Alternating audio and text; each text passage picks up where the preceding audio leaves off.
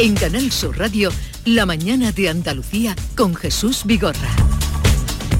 Y a esta hora 9 de la mañana, el día por delante con Paco Ramón. Hola Paco. Hola, ¿qué tal Jesús? Día 12 de octubre, fiesta nacional. Pues a las 11 de la mañana el rey va a llegar a la Plaza de Lima en Madrid para presidir ese desfile con más de 4.000 militares como antes prácticamente de la pandemia. Asiste también el presidente de la Junta, Juanma Moreno, entre otros dirigentes autonómicos y se ausentan, como es tradicional, el Lendakari y el presidente de la Generalitat de Cataluña. Este año, por cierto, Jesús, además va a faltar el representante del Poder Judicial, que sería Carlos Lesmes si no hubiese dimitido. Por cierto, que hace tan solo unos segundos, la ministra de Defensa, Margarita Robles, acaba de dirigirse así a las tropas españolas en el exterior. Nos sentimos muy bien representados por ustedes y cuando uno va a, reuniones internacionales y hablan de los hombres y mujeres de las Fuerzas Armadas Españolas, siempre se pone en valor su compromiso, su eficacia, su profesionalidad actos también en Andalucía. Por ejemplo, en Córdoba, donde el presidente del Parlamento, Jesús Aguirre, y el consejero de Justicia, José Antonio Nieto, van a asistir a los actos de esta fiesta que también es de la Guardia Civil, pues es su patrona, la Guardia Civil, la Virgen del Pilar. Y en Palo de la Frontera, el Muelle de las Carabelas celebra una jornada de puertas abiertas. Grave sequía, la que vivimos sin solución. A eso, a pesar de la lluvia caída en las últimas 48 horas, eh, que no se ha notado en los pantanos andaluces, el presidente de la Junta ha defendido en Bruselas que Andalucía, nuestra tierra, necesita 5.000 millones de fondos europeos para combatir la escasez de precipitaciones. Cumbre Europea por la crisis energética. Los 27 se reúnen en Praga hoy y mañana para ver cómo combatir los elevados precios del petróleo y del gas. Hay acuerdo para hacer compras conjuntas, pero no para limitar el precio del gas como hace España y Portugal. El Ejecutivo ha aprobado un plan de ahorro para reducir el consumo precisamente de gas un 13% hasta el próximo mes de mayo. Y el G7, que reúne a las mayores economías del mundo, apoya a Ucrania. Y lo hace siguiendo enviando fondos eh, para, y ayuda militar, fondos para la reconstrucción del país y ayuda militar para seguir parando a Rusia. Mientras Moscú continúa golpeando a Ucrania y ya ha dañado el 30% de sus infraestructuras energéticas y se han producido las primeras detenciones en la que hay ciudadanos ucranianos y rusos por la explosión en el puente de Crimea. 9, 2 minutos de la mañana. Seguimos. Dentro de unos minutos podremos hablar con la directora general de la Guardia Civil, con María Gámez, en el día de la Benemérita o de la Guardia Civil. Hablaremos con ella dentro de un ratito. Pero bueno, no sé si queréis concluir por el tema que teníamos entre manos, entonces confiáis en que esto se dilucide en próximos días, ¿no? El tema de la renovación del Poder Judicial. No sé si es la palabra, no sé si la palabra... Esperar. Esperar, sí, esperamos. Podemos hacer una porra. Confiar. ¿En cuántos días? No, vamos.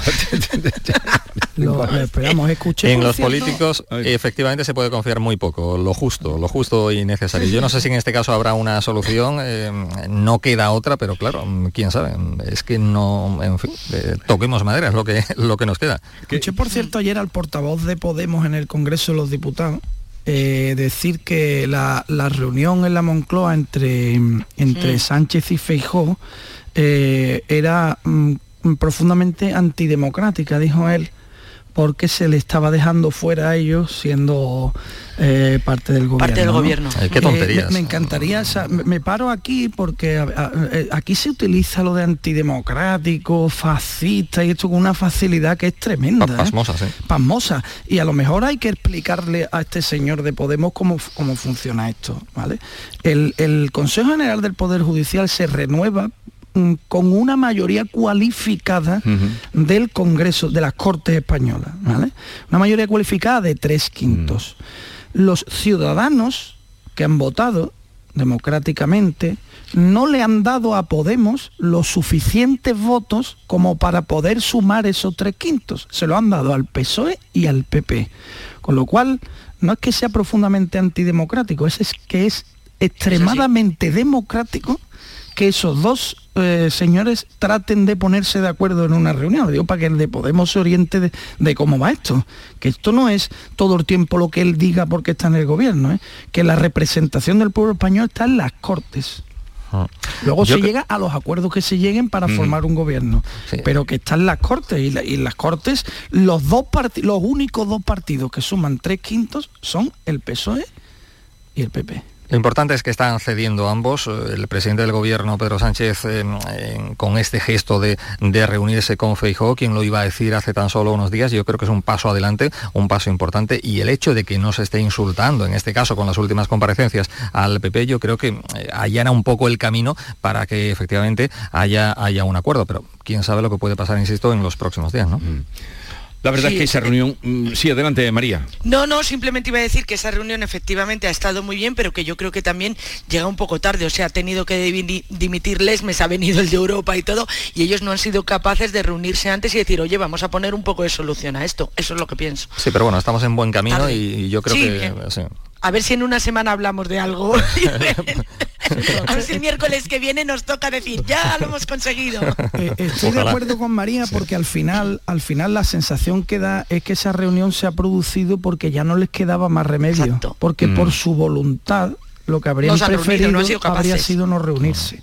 Pero qué imagen tan patética también para la ciudadanía. O sea, eh, se votan a los políticos para que aporten soluciones, no para que creen más eh, problemas de los que la ciudadanía tiene ya de, por sí. Eh, qué ejemplo tan, tan, tan lamentable se ha dado en este caso como en otros muchos. Insisto, cuatro años, cuatro años ahí a la espera de que se solucione algo que está bloqueado. ¿Qué tiene que pasar más para, para que se pongan ya? Pues en este caso la dimisión de, sí, sí, pero... Lesmes, del Tribunal, el presidente del Tribunal Supremo y del Poder Judicial. Que por cierto se nos queda detrás siempre una cosa cuando hablamos de este asunto, que es la necesaria reforma de, la elección de, los miembros del Consejo General del Poder Judicial para que sean los propios jueces y aquí ya los políticos ya no toquen más porque es que si no pero a ver a ver cuando se llega a esa porque una cosa es que arreglen eh, esta situación y otra es, que, hagan esa reforma, la reforma. que no ha hecho nadie hasta ahora. Que no ha hecho ninguno ni uno ni, otro cuando han estado gobernando. y es. un tema que da tanta pereza yo creo que la ciudadanía está tan harta ya de este asunto que en fin lo que decía la es, es, complicado de comprender también para un ciudadano a pie todo el sistema de votación de todo esto. Y da pereza sí bueno, eh, vamos a hacer una pausa y enseguida hablamos con María Gámez, que es la directora general de la Guardia Civil, a la sazón malagueña. En Canal Sur Radio, La mañana de Andalucía con Jesús Vigorra. Ya está ahí el niño del vecino con la pelotita. ¿Pero qué dices, Yuyu? Si ese niño es un figura, ese va a ser un crack. Un crack. La que es una crack es mi mujer, que llamó a Hogar Solar. Pusimos las placas solares y ahorramos tela en la factura de la luz. Vaya pelotazo, ¿no? Pelotazo le daba yo al padre del niño. Llama al 955 31 80 80. Hogar Solar, la luz que te ayuda a ahorrar. Andalucía registra exportaciones en récord. Para seguir creciendo, no te pierdas Estenda Global, el mayor encuentro sobre comercio exterior de Andalucía que se celebra los días 16 y 17 de noviembre en Málaga. Inscríbete en www.estendaglobal.es. Impulsa tu empresa en el mundo. Andalucía se mueve con Europa. Unión Europea, Junta de Andalucía. Canal Sur Radio. Viajecito, city break, mini vacaciones, escapada. O mejor, acabar con el síndrome postvacacional. Tú llámale como quieras, pero este otoño, escápate desde 29,99 euros con Vueling.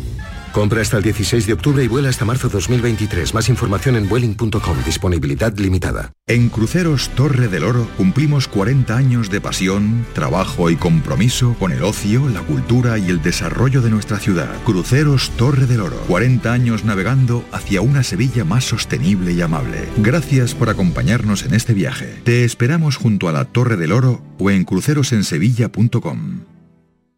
Rafael vuelve a Sevilla con su gira triunfal. 24, 25, 26 y 27 de noviembre en Fibes.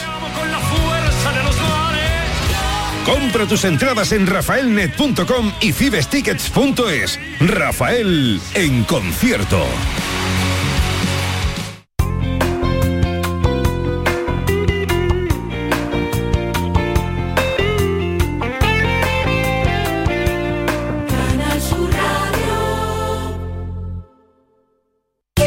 Locos en Rapimueble. Solo esta semana. Apilable de salón 259 euros. Cheslon 399 euros. Solo esta semana. Que no se te escapen. Rapimueble, el número uno del mercado. Más de 200 tiendas en toda España y en rapimueble.com.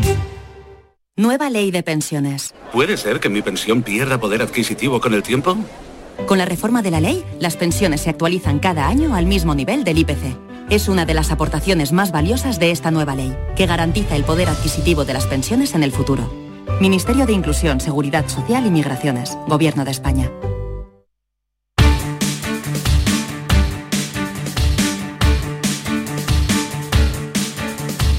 La mañana de Andalucía con Jesús Vigorra. Estábamos hablando hace un momento de la dimisión de Lesme. Bueno, se habla de otra cosa, pero, pero, en concreto, ahora es cuando, hoy es cuando lo ha publicado el boletín oficial del Estado. Eh, se anunció el domingo Ah. y hoy ha sido María cuando se ha Ah, publicado. Lo ¿verdad, acaba, Manolo? de, Nos lo, acaba de festivo, pu- pues hoy. lo acaba de publicar el Boletín Oficial del Estado, que no entiende de fiestas y ha salido en, eh, las- en su formato digital esa, ese cese por dimisión de el que ha sido hasta ahora presidente del Tribunal Supremo y del Consejo General del Poder Judicial. Pues esta mañana se ha publicado. Vamos a saludar a María Gámez, es directora general de la Guardia Civil, primera mujer dirigiendo y al frente de mm, esta organización. María Gámez, buenos días. Muy buenos días. Eh, ¿Sigue siendo esta fiesta em, tan celebrada en los cuarteles, en todos, en los mm, pueblos, en las ciudades, la fiesta de- del Pilar para la Guardia Civil?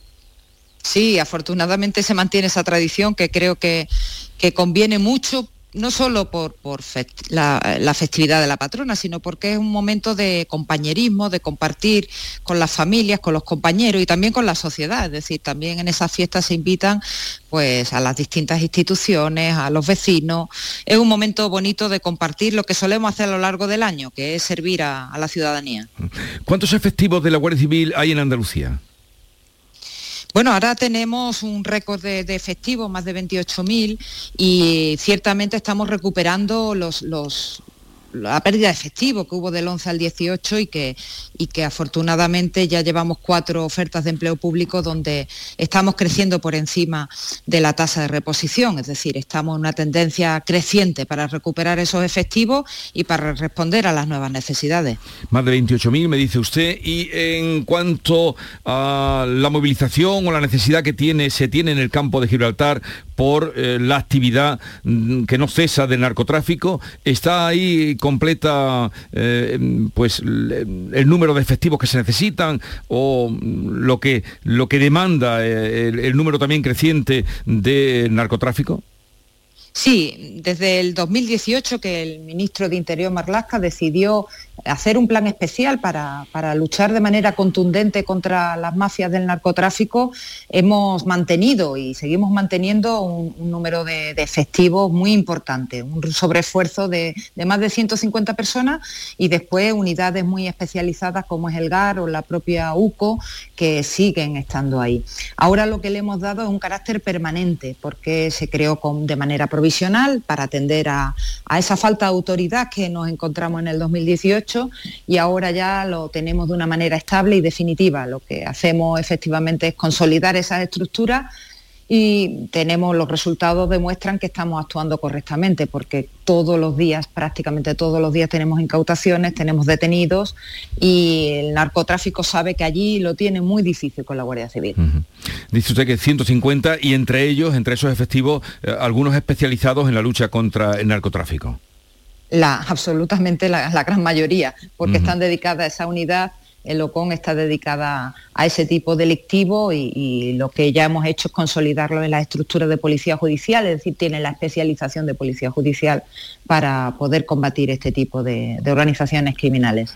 Otros delitos que van en aumento son los delitos de, de odio por orientación sexual, que han registrado un repunte.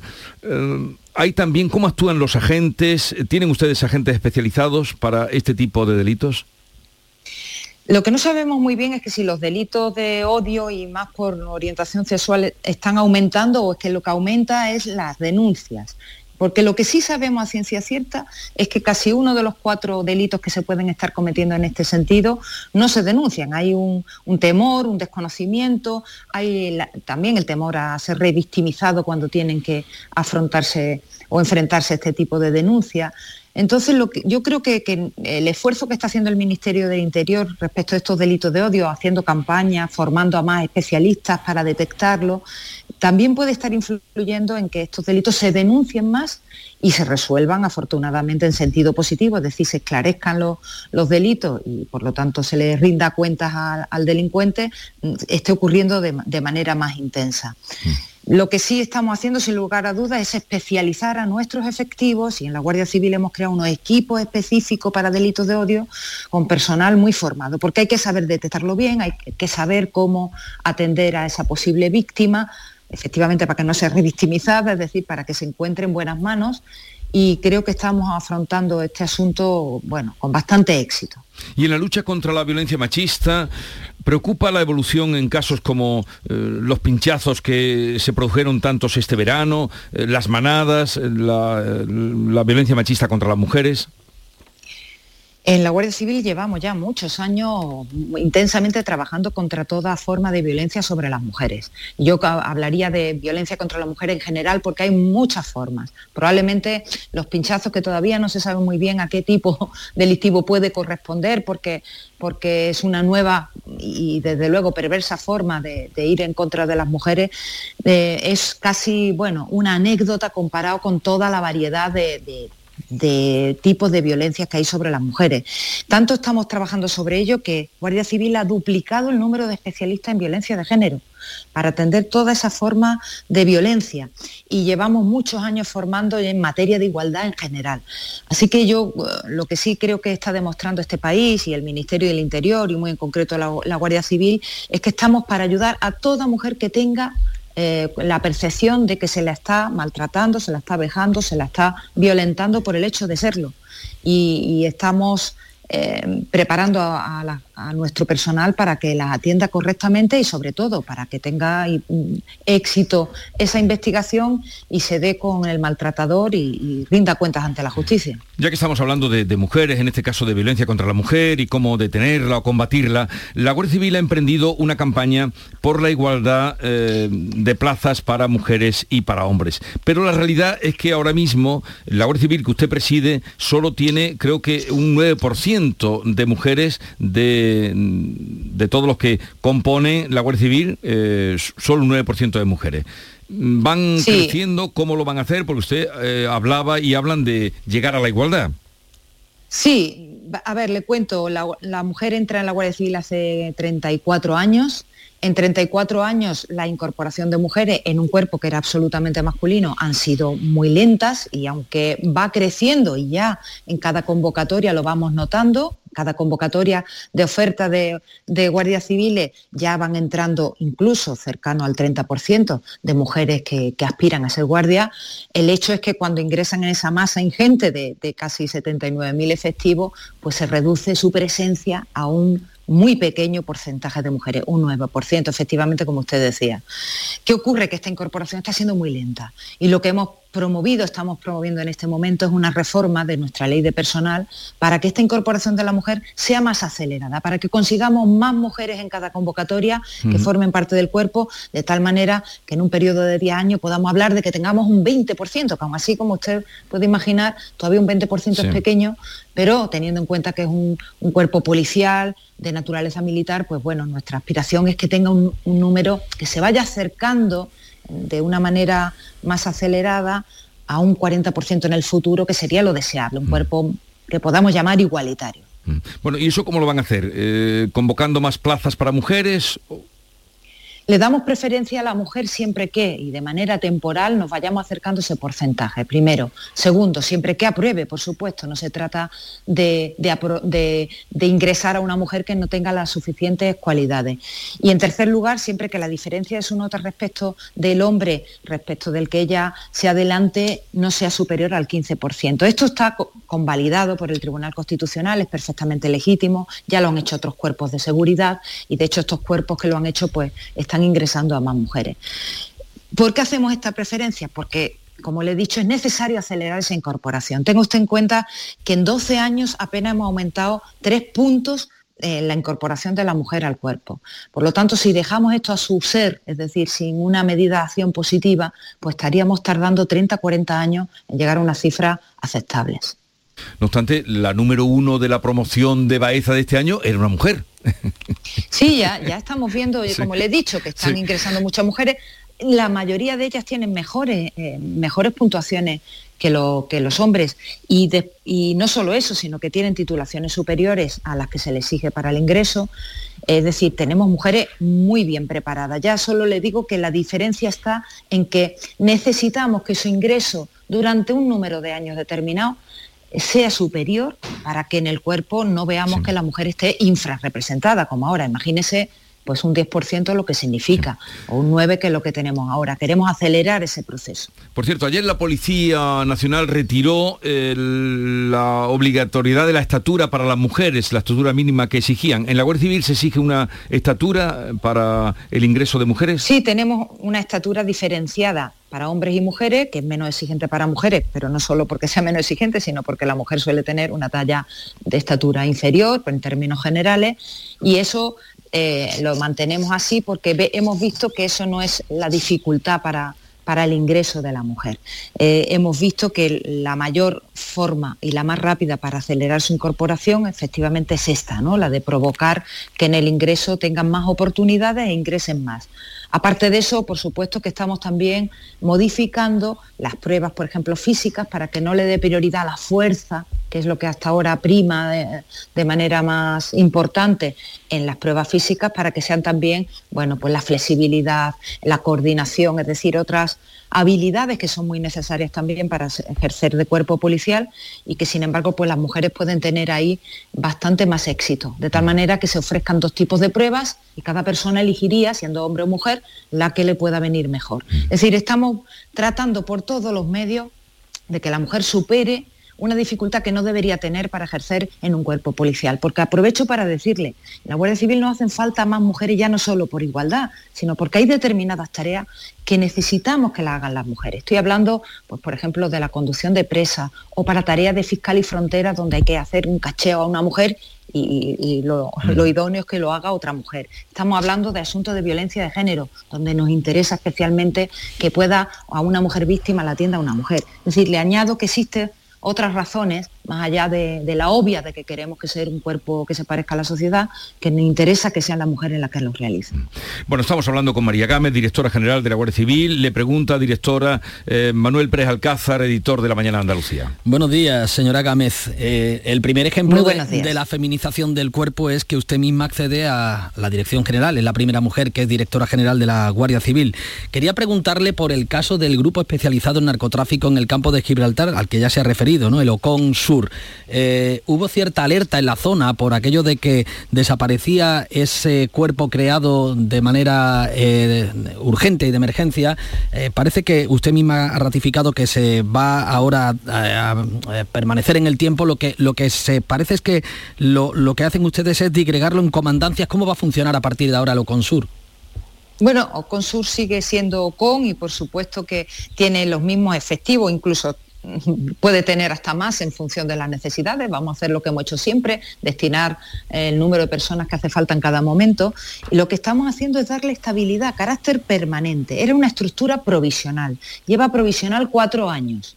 Y hemos considerado que efectivamente el narcotráfico difícilmente va a desaparecer de un día para otro. Sabemos que vamos a seguir necesitando personas especializadas, muy dedicadas a este tipo de, criminalidad y lo que hemos hecho es darle la especialización para que estas personas no estén provisionales para que tengan su destino definitivo, su formación específica en policía judicial y por lo tanto para que esa estructura se consolide. A la vuelta de cuatro años ya sabemos que, que, es necesaria esa consolidación y yo creo que es bueno ya no solo para el servicio, sino para el propio personal que sabe que no está destinado provisionalmente allí, sino que su tarea va a ser esa, pues, mm, por, por largo tiempo, ¿no? Esperamos, mm. porque por desgracia no creemos que este tipo delictivo desaparezca. Al otro lado del estrecho estuvo usted ayer en Melilla acompañando a los guardias civiles eh, que resultaron heridos en el intento de asalto a la valla, recordamos de este, de este año. Tanto el ministro Marlasca como usted misma han justificado el desempeño de los agentes en, aquel, en aquella misión, en el asalto a la valla, eh, en el que murieron varias personas. Eh, se llegó a decir que, bueno, que la fuerza utilizada fue la justa y la necesaria, ¿no?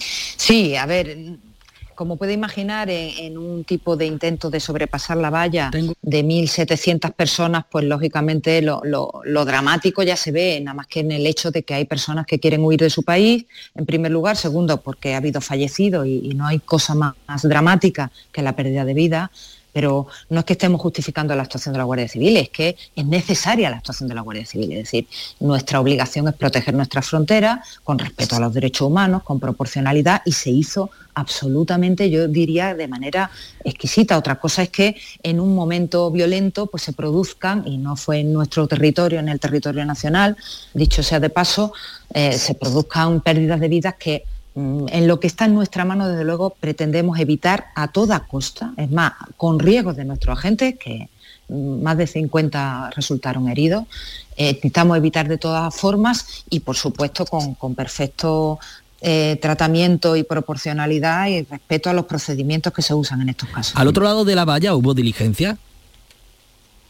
Nosotros no podemos valorar lo que ocurre en otra parte del territorio que no sea el nacional, porque no nos corresponde. Nosotros tenemos una relación eh, diplomática y estable con Marruecos, Trabajamos con la Gendarmería marroquí para que haya información y coordinación en todo lo que se puede y, eso es lo normal en países fronterizos y, no nos corresponde más que, hacer lo que es nuestra obligación, es decir, eh, respetar nuestras normas, nuestros procedimientos y por supuesto mantener una relación bilateral que siempre es buena hacerla para que, para que funcione.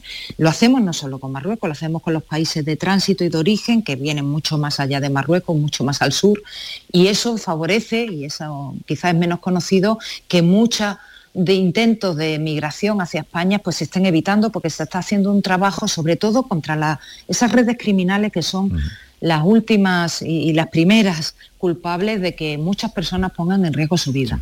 Y ese trabajo se está haciendo eh, de manera muy intensa y de manera muy fructífera, afortunadamente. ¿Usted sabe el, número de muertos que hubo allí?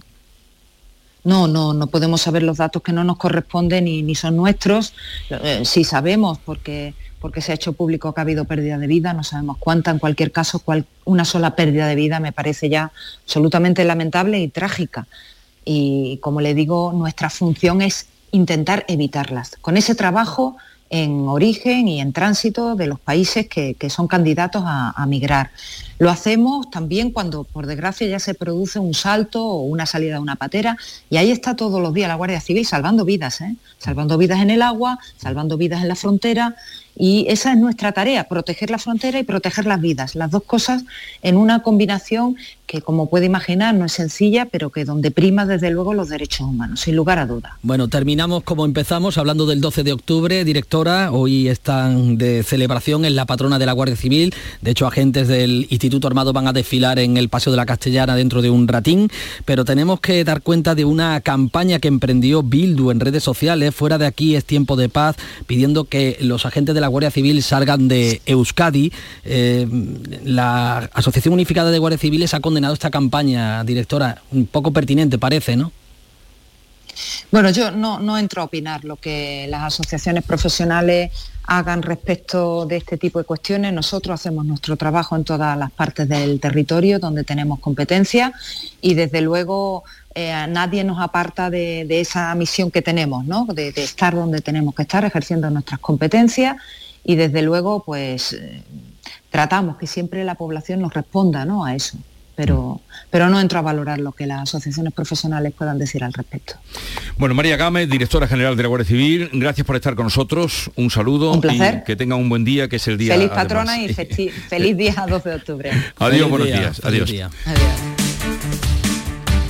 Creo que está ya mm, a punto, conectaremos enseguida con Madrid, Paseo de la Castellana, donde está a punto de comenzar el desfile. ¿A qué hora está previsto el desfile? A las 11. A las 11. Ah, entonces lo que es ya llegada de... Sí, ambiente se ve ya en la ambiente porque nuestra compañera ya nos pedía paso y no nos contará. Bueno, mm, no sé, de la conversación con la directora de la Guardia Civil, ¿os ha sorprendido algo? A mí ¿Os me ha la llamado poderosamente la atención y es muy lamentable el hecho de que solo un 9%, bueno, la Mm. representación de las mujeres sea pues eh, muy muy pequeñita, muy cortita. Yo espero que se hagan cosas para que esta eh, presencia vaya Mm. en, en aumento, no solo por tema de igualdad, sino como decía la directora general, porque hay cuestiones que, que- que la mujer la puede hacer mejor que el hombre. Después otra cosa que me ha decepcionado un poco los datos y parece que hay cierta autocomplacencia, cierta satisfacción por parte de la directora general con el hecho de, que hay una presencia eh, suficiente, no lo ha dicho así, pero lo ha dejado entrever, eh, en la lucha contra el narcotráfico. La, la labor que llevan a cabo tanto el Oconsur, el GAR, eh, UCO, brillante pero, pero insuficiente. Aquí en Huelva, bueno, ella decía que en el estrecho de Gibraltar las mafias del narcotráfico sabían que lo tenían muy difícil, pero claro, esas mafias se vienen precisamente después a otras provincias como es el caso de Huelva y aquí las organizaciones sindicales, las organizaciones eh, profesionales están que trinan porque cada vez hay una avalancha mayor de narcolanchas y cada vez hay una mayor violencia por parte de estas mafias del narcotráfico y lo que piden es eso, más medios. I- Iba, iba a decir yo un poco lo mismo de Anto- que Antonio, sobre todo en el tema de las mujeres, que estaría bien que incentivaran eh, esa diferencia.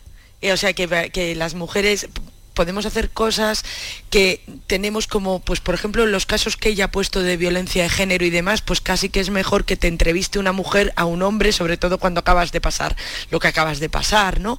Entonces quizás si, si se incentivaran esa sensibilidad o esa manera de hacer que tenemos las mujeres más que la fuerza, pues a lo mejor también se podía animar a más mujeres a que entraran, a que, a que formaran parte de la Guardia Civil. Eso me, me llama, me ha llamado mucho la atención también.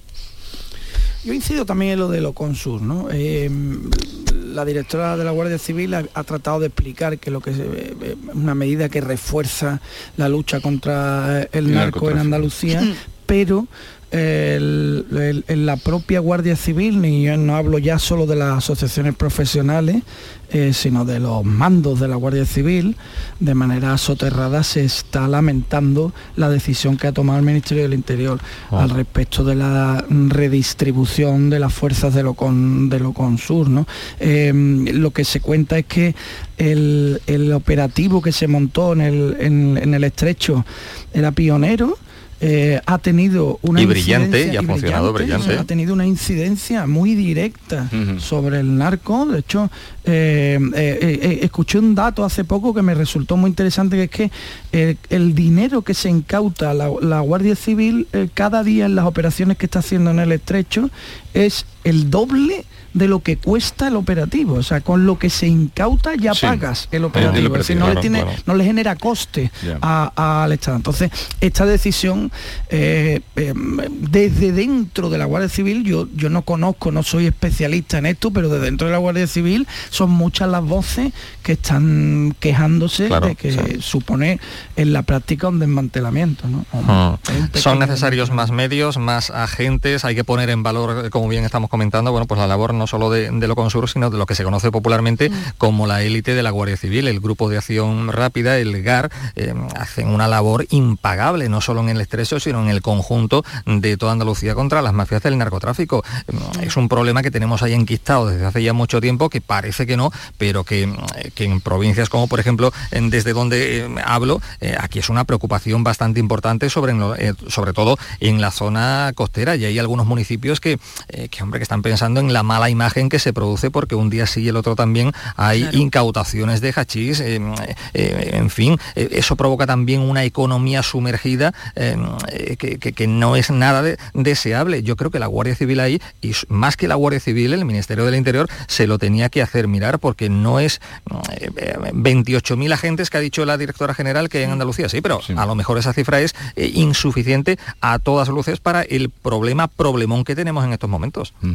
Porque no todos están para eso. Claro, claro, exactamente, Y un, exactamente. un momentito que antes de despediros vamos a ver cómo está preparándose lo de Madrid, pero será la vuelta de esta publicidad.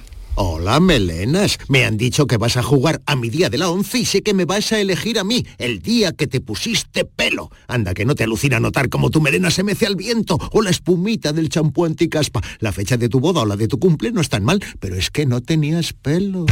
Tus fechas más especiales quieren hacerte ganar mi día de la 11. Por solo un euro puedes ganar miles de premios. Elige bien, porque uno de cada cinco toca. A todos los que jugáis a la 11, bien jugado. Juega responsablemente y solo si eres mayor de edad.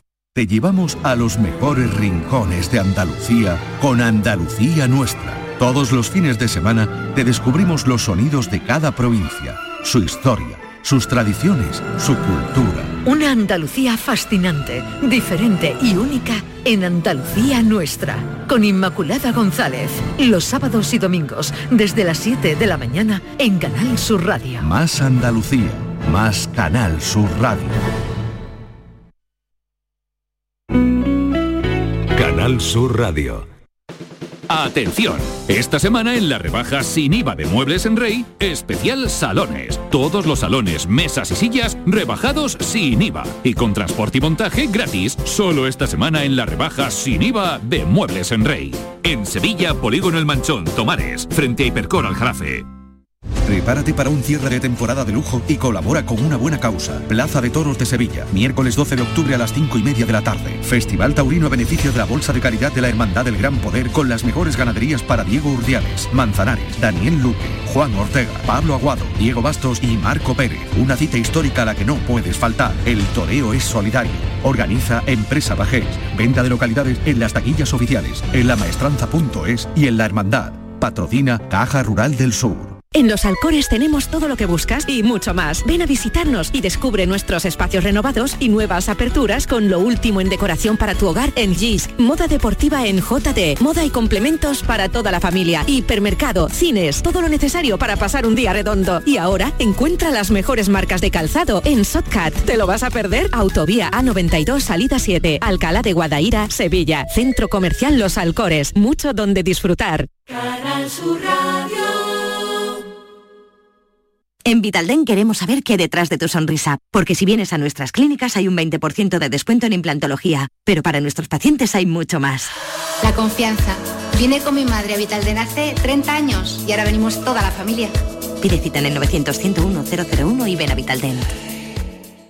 El campo andaluz necesitaba un paso adelante. Por ello, hemos sembrado millones de datos, regados con inteligencia artificial para hacer posible... Siembra, la nueva plataforma colectiva por inteligencia artificial de asistencia a la planificación de cultivos para su comercialización. Toda la información para acertar y cultivar la solución más rentable. Junta de Andalucía.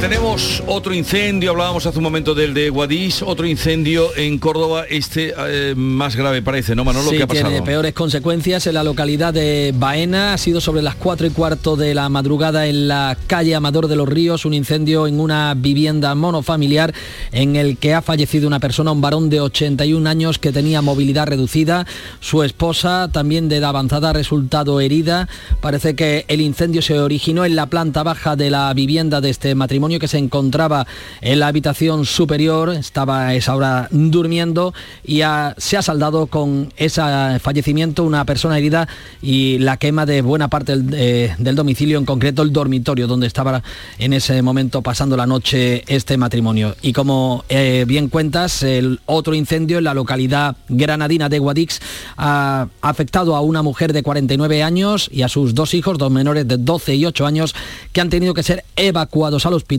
por inhalar humo en este incendio que en este caso se producía a las 2 y 10 de la madrugada en la localidad de Guadix. Bueno, pues ahí damos información. Si hay cualquier detalle que venga, pues ya se lo contaremos a ustedes. Estamos también a la espera de conectar con nuestra compañera, eh, nuestra compañera Gema Vélez, que está, eh, va a seguir a hacer el seguimiento del desfile de hoy. Tú ya marchas, ¿no? ¿Quedas liberado? marcho de momento, sí. Bueno, no, a celebrar el día de la fiesta nacional. Eh, hace muy bien. Feliz día de la fiesta nacional a todos. Igualmente. Luego. Bueno, algo más. eh, con vosotros quería, antes de que os marcharéis, ¿qué visión tenéis del panorama que nos está mostrando, un panorama eh, a peor, el panorama de la guerra de Ucrania, el bombardeo mm, agresivo, incisivo de Rusia después de la voladura de- del puente de Crimea? El, el comportamiento también de, del G7 diciendo que va a apoyar a Ucrania. A mí lo que más me preocupa es el aviso que está dando Biden que está dando Estados Unidos sobre el posible salto cualitativo en el uso de armas, salto cualitativo negativo en el uso de armas eh, por parte de, Rusia, ¿no? Como, como ese mm, salto se produzca, las consecuencias pueden ser eh, durísimas y, me da la impresión de que, no sé, visto desde lejos, el otro día me, hacía reflexionar em, alguien de, peso en el, en, el, en el gobierno andaluz, me hizo una reflexión eh, interesante que es que tampoco nosotros sabemos lo que piensan en este momento los rusos, porque como está todo capado, la información no llega, no sabemos cuál es la, postura real de los rusos, si están apoyando a Putin o no, si lo que está haciendo Putin está siendo celebrado por ellos. Y lo que sí sé es que cada vez que veo a Putin en la pantalla hacer un mínimo discurso y veo lo que dice, me cuesta mucho trabajo entender que un ruso con dos dedos de frente y en Rusia abunda claro. la gente con dos dedos de frente apoye eso, la verdad. Me cuesta, pero Hoy eh, daban cuenta de que ya algunos, eh, en algunos medios se está cuestionando que no se está haciendo mm, todo lo bien que, o que se está haciendo mal directamente. Mm. Eh, me traía esta mañana aquí Reyero alguna, algún repaso, pero bueno, no sabemos. Hay la información de, Rusia no nos llega, nos falta la otra parte. María. No, iba, iba, a contar que, ayer estaba yo también escuchando a un analista político y mm, a ver, yo creo que si ellos lo celebraran, eso ya, ya, se encargarían ellos muy mucho de sacarlo también, creo yo, ¿sabes? Pero bueno, eh, lo que decía este analista es que eh, Putin había intentado evitar por todos los medios implicar a su propia población y al, final al tenerles que implicar y que los rusos tengan que ir, los civiles tengan que ir a la guerra y demás, como que eso se ha vuelto un poco en contra suya y toda la opinión pública se ha vuelto evidentemente, o sea, es como un punto más para ir, en contra de él. Y por otro lado, el hecho de que OTAN diga que nunca se puede ganar una guerra nuclear, em, efectivamente nadie gana una guerra nuclear, pero este analista decía que este señor Putin es cada vez está más imprudente y más irracional y que quizá para demostrar su fuerza sí que puede dar al botón, lo cual me parece que yo creo que esto lo hemos comentado, yo creo que hasta en grupos de amigos, ¿no? O sea, es que lo mismo coge y da el botón, ¿no? Y lo cual ya sí que es bastante peligroso, o sea, que yo creo que es que, vamos, nadie sabemos lo que pasa por su cabeza, pero que se, yo no descarto que se le pase por la imaginación a este hombre dar al botón, aunque él mismo pierda también la guerra, porque efectivamente, como dice la OTAN, nadie gana en una guerra nuclear. Ah.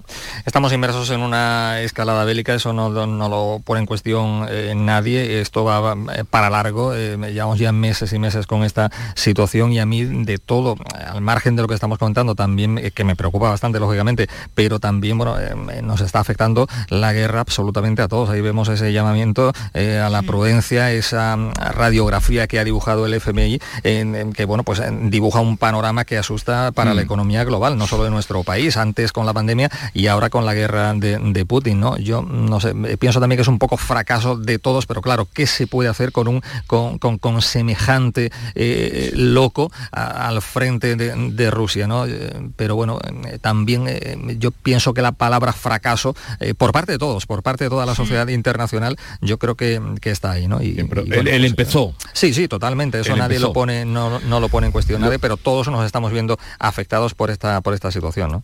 bien, vamos a, os voy a liberar ya para que disfrutéis de vuestro día de, de fiesta, eh, aunque creo que trabajáis, tú trabajas, Alberto. Antonio, ¿tú trabajas pues hoy no, hoy, no, afortunadamente no. Hoy estamos de, feria en Gibraleón y intentaremos eh, relajarnos la, feria De tu pueblo, la feria de tu pueblo que, tiene además las connotaciones que tú apuntabas. y, María que dice que se va a tirar a la calle en cuanto que termine la charla. Bueno, eh, mira, voy a aprovechar a terminar un reportajito que tengo aquí un poco enquistado y a ver si hoy que no hay llamadas de teléfono y tal me lo termino y luego me tiro a la calle, sí. La letrita en la despedida, Alberto. La letrita. una letrita mm, recordando un poco la situación en la que está España con la leyenda negra, ¿eh? dedicada al presidente de México. Eh, dicen que los españoles fuimos a, allí a Esquilmar, eh, Sí. América. en- pues es que le digo, le digo una letra del campo de Alorno, Antonio Anda, Ortiz, de anda, que cantaba. Paco Toronjo y ahora recientemente ha recuperado Arcángel, que es muy sencilla, pero en mi opinión es preciosa. Dice, soy como el oro. Cuanto más me desprecia, más valor tomo. Soy como loro, cuanto más me Qué bonito, qué bonito. más Qué talento, qué talento tenemos en nuestra tierra, Arcángel, eh, Paco Toronjo, Argentina, Jesús Quintero que se nos fue y, que, y al que le debo, por cierto, una visita en el Campo Santo de San Juan, que cae muy cerquita de mi pueblo, y a ver si algún día, Ah, pues eh, cuando- más pronto que tarde, me acerco por allí. Cuando vaya ya nos dices. Que tengáis un Claro. buen día, María Ríos, Antonio Suárez Candilejo y Alberto García Reyes. Hasta Igualmente. la próxima. Hasta la Adiós. próxima.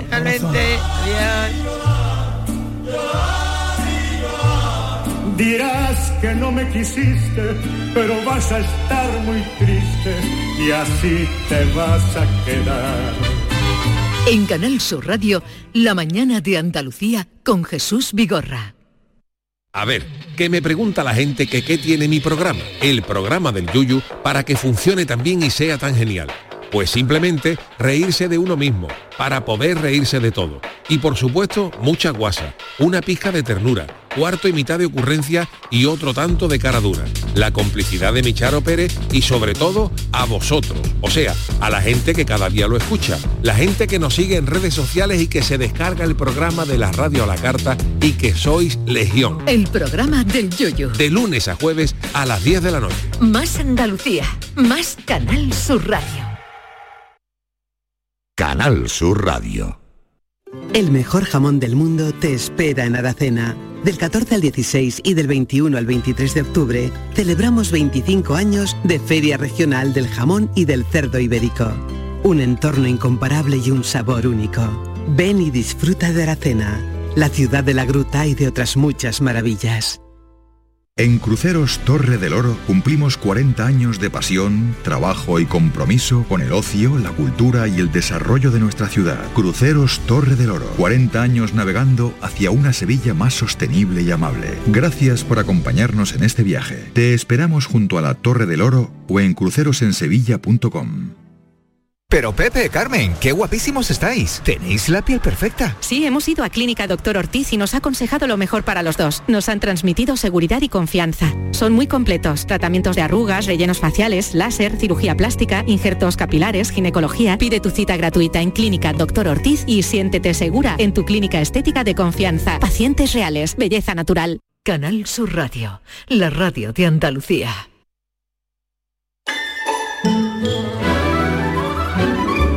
Esta es La mañana de Andalucía con Jesús Vigorra. Canal Sur Radio.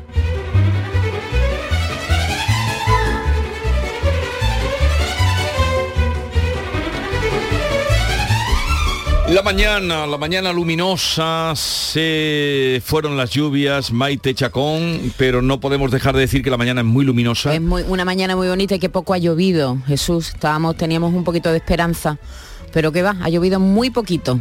Pero bueno, la mañana está muy bonita, hay mucha gente que se está levantando ahora porque es festivo, los niños están en casa y hay mucha gente que no trabaja. No nos pasa a nosotros, que tenemos que estamos aquí encantados y, y seguimos con el programa. Vamos a recordar una historia. No sé si estabas tú el día que nos llamó Ángel Claro, Parejo. estaba. ¿Estabas aquí? Sí. Cuando llamó Ángel Parejo de Infancia Solidaria, lo conocemos hace mucho tiempo. En la medida poca siempre que podemos colaborar con él, colaboramos. Y nos llamaba Ángel Parejo haciendo una petición que era esta. Le pedimos ayuda de Infancia Solidaria porque necesitamos, eh, tenemos una petición de un bebé de nueve meses que va a llegar a primeros de octubre desde Venezuela y padece una grave cardiopatía que en su país es imposible intervenirle, ¿no? Entonces pues nos pidieron ayuda y- y se va a operar en el Reina Sofía de Córdoba. Entonces hacemos un llamamiento para, porque necesitamos una familia de acogida para Mm. este bebé y para su mamá. Sí. ¿vale? Eh, aproximadamente van a ser 90 días, eh, que es lo que lo que más o menos tiene una intervención de corazón a corazón abierto y, y, y la recuperación. Y entonces, pues necesitamos una familia de acogida en Córdoba capital. ¿Para, cuándo, este niño- ¿Para cuándo está prevista la intervención? Pues la intervención está prevista para la segunda semana de octubre. Y en esa estamos justamente y vamos a comprobar si Ángel Parejo y, y todo el equipo que trabaja con él en Infancia Solidaria lograron esa eh, necesidad que tenían de buscar un hogar para Christopher, creo que es el nombre del niño que se va a operar. Ángel, buenos días. Hola, buenos días. A ver, ¿qué me cuentas? Pues nada, te cuento que una vez más eh, tu onda y, tu, y, nuestra, y nuestra petición pues llegó, llegó a, al corazón de, de una, bueno, llegó al corazón de muchas familias, pero de la primera que nos llamó, porque nosotros siempre, siempre que, que nos llaman, lógicamente, eh, tomamos los datos de todas las familias y yo personalmente pues mm, visito para explicarle y demás, pero mm, lo hago por orden de llamada, ¿no? Es decir, que Sí. respeto siempre el orden de llamada por, por el primero que llama. Y Vale. de hecho esta mujer, yo, yo estaba trabajando cuando hice la petición y claro, pues me llamó a, los- a los cinco minutos de escucharnos. ¿no? A los cinco minutos de escucharte. ¿qué, qué- A los cinco eh, minutos de escucharnos ya, ya recibí la llamada, ¿no? Sí. Y, y entonces tienes ya casa para Christopher. Efectivamente. ¿Y ya está aquí con su mamá? Sí, sí, llegó, llegó hace dos, hace semana y algo, llegó. El- hace dos viernes llegó. Y nada, ya estamos en, contentísimos, tanto la mamá como, como la familia de acogida. Y, nada, eh, además tiene, tiene una historia muy bonita porque mm, se enteraron, se enteraron por, por es decir, la, la mujer se enteró por un lado, nos escuchó por un lado y el, y el hombre no escuchó, y su- y su marido no escuchó por otro, ¿no? Sí. Y los dos pensaron lo mismo, así que... eh, bueno, bueno, bueno. Ah, habíamos quedado con Paqui, pero no podemos hablar, no sé, no coge el teléfono ahora, pero cuéntanos tú, ¿cuándo se va a operar eh, este chico? Pues mira, el, el- este lunes tuvo la primera, la primera revisión. Eh, lógicamente con hay que hacerle todas las pruebas pertinentes porque aunque trae, trae como siempre, trae eh, unos informes, eh, son un poquito precarios desde, su país y entonces pues lógicamente mm, hay que empezar de nuevo. ¿no? El lunes ya le hicieron un montón de pruebas. El día 11 ingresa para hacerle el TAC con contraste y demás, que es donde ellos ya cogen toda la información para la intervención y nada, lo van a operar lo antes posible. Eh, La familia que lo va a coger, Paqui, que es el nombre de la Sí, mamá. Paqui, y Juan. Paqui Juan, bueno, pues eh, primero agradecerles este gesto. Paqui está aquí, creo que vamos a poder hablar con ella antes de que te vaya, a ver si podemos hablar con ella. Eh, ¿De dónde son? Son de Córdoba, de Córdoba capital. De Córdoba Capital. Oye, ¿cuántos chicos lleváis ya operados desde Infancia Solidaria, Ángel? Pues mira, desde 2005, eh, que se fundó Infancia Solidaria, eh, Christopher es el número 287. Madre mía. 287. ¿Qué, Qué te parece, barbaridad? Ángel. 287 Qué barbaridad, niños. qué, qué- qué trabajo. Ángel, ¿has estado este verano? ¿Tú siempre vas? ¿Has estado este verano en, en, en África? ¿Dónde va- No, no, Hemos, no hemos ido este verano porque, mm, vamos, nosotros donde tenemos también la guardería y los niños que han estado en casa. ¿En qué país, en qué país tenéis? ¿Perdón? ¿En qué país tenéis la guardería? En, en Lamu, en Kenia. En, Kenia, eso. Sí. Y ahora tenemos también otro. No, no hemos viajado este año porque ya te digo que eran las elecciones allí y allí cuando son las elecciones el país está muy compulso. Pero sí vamos este año ya. Este año en agosto, que- bueno, el año que viene en agosto sí vamos. Eh, Ángel, un momentito que vamos a saludar a Paqui, que tú bien conoces. Paqui, buenos días. Hola, buenos días. Buenos días. ¿Cómo es Christopher? Christopher es un encanto. Cristo ahí está jugando con mis nietos, Sí. que han llegado, como hoy es fiesta, pues han venido mis nietos y ahí están jugando en la calle. Me, me he entrado dentro porque ahí hay un jaleo grandísimo. Oye, ¿y, y a ti qué te ha llevado a, a decir a mi casa, que se venga a mi casa mientras dura la operación, eh, su madre y él? ¿Qué te ha llevado a, a tomar esa decisión? Mira, eso no me lo preguntes porque nada más que, es que me emociona. Pues ¿qué me va a llevar, hijo? ¿Qué me va a llevar? Pues que tenemos que ayudarnos entre todos. Y si tengo esa posibilidad, que vivo cerca de Reina Sofía, que tengo una casa grande, que la puedo hospedar, pues es que no me lo pensé. Es que no me lo pensé. Cuando yo la vi subir en la estación con su niño y su mochilita, Sí. a mí me entró una emoción, yo pensé en mi hija, pensé en mis nietos y pensé que, que, que tenemos que ayudarnos y ya está, que es que no queda otra. O sea, que ese niño se puede ir sano a su país, pues, ¿qué más quieres que te diga, hijo? ¿Cómo se llama la madre, Paqui? Se llama Karen. Karen, ¿y cómo te entiendes con ella? Muy bien, No, pues, muy bien, porque ella habla como nosotros. Ah, es verdad, que son venezolanos. Ay, qué tonta. Sí, sí, es verdad, es verdad. Sí, sí, Pero, sí. pero, ¿y en casa cuántos sois de familia, Paqui? Bueno, verás, Nosotros ya somos mi marido, porque nosotros es que somos ya personas, yo tengo ya 67 años, mi marido 69. Sí. Entonces nosotros tenemos cuatro hijos, seis nietos, pero está cada uno en su casa ya, claro está. Ya. Y nosotros estamos solos, y fíjate si tengo casa. Bueno, y Para sí, pero hay gente, sí, pero Paqui, hay gente que tiene palacio y no quiere, no deja y ni no que pase del jardín. adelante y no da paso para adelante. Hay quien tiene Paqui. palacio y no, No, quiere. ya, ya, ya. Pero tú estás No, dando yo- un ejemplo. Yo, mira, yo a Ángel le dije, a Ángel, el de la asociación, Sí. Mm, le dije, Ángel, el único problema que tengo es que yo dependo de una de la jubilación de mi marido, que no es grande y yo no cobro nada, absolutamente nada. Entonces el problema es, pero vamos que de momento la verdad es que porque mi cuñada se presentó con un jamón, mi hija me dijo que me iba a ayudar económicamente, es que aquí ya se ha volcado toda la familia, ¿sabes? Ya, ya. Y tus hijos, es- entonces tus hijos eh, apoyaron tu idea, tu decisión y tu Sí, marido también, Juan. Totalmente. Bueno, mi marido, fíjate, mi marido estaba en el gimnasio porque tiene un problema en una pierna y tiene que ir al gimnasio para fortalecer esa pierna.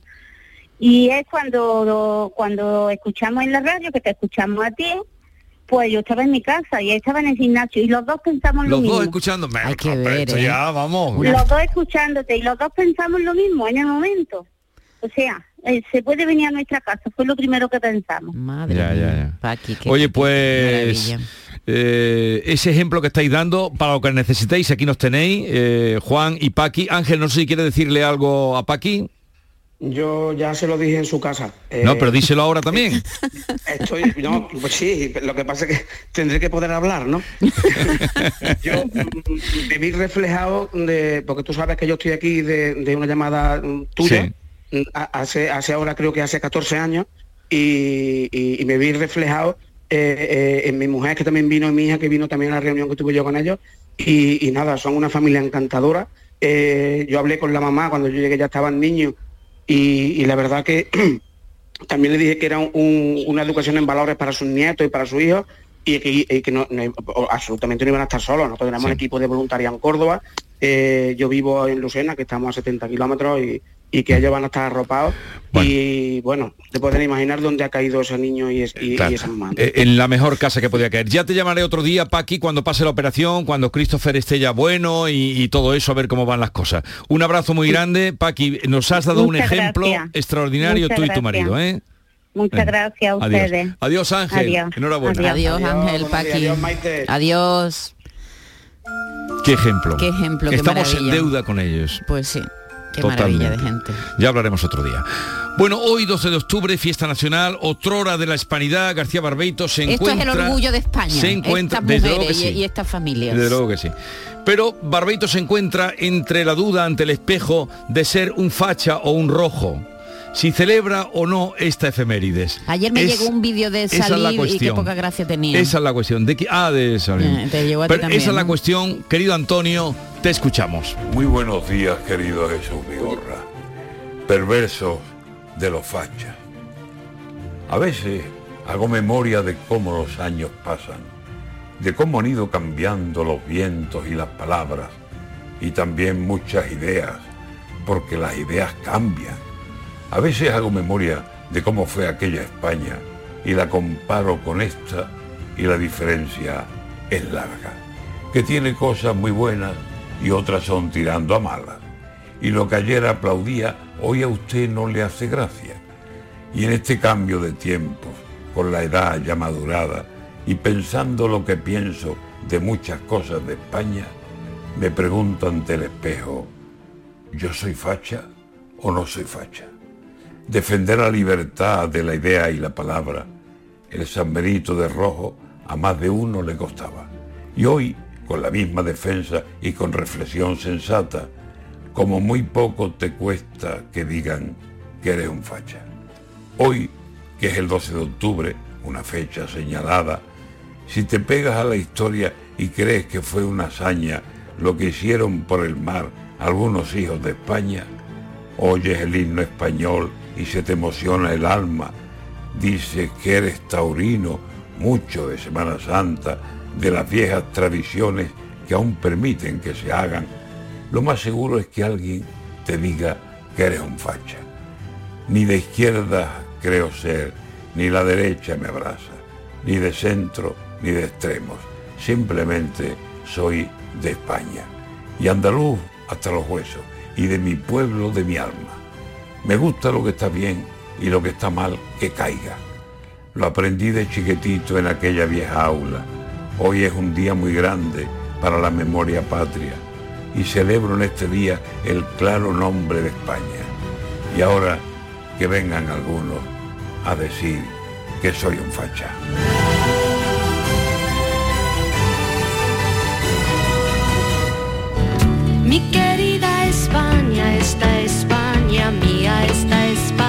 Nuestra.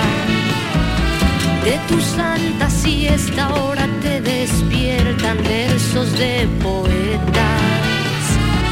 ¿Dónde están tus ojos? ¿Dónde están tus manos? ¿Dónde Maite, ¿no lo vas a cantar?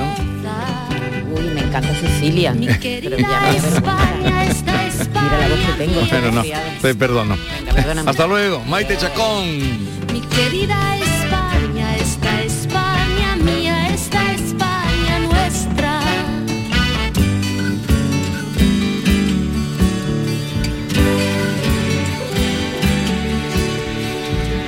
Mi querida España, esta España mía, esta España nuestra.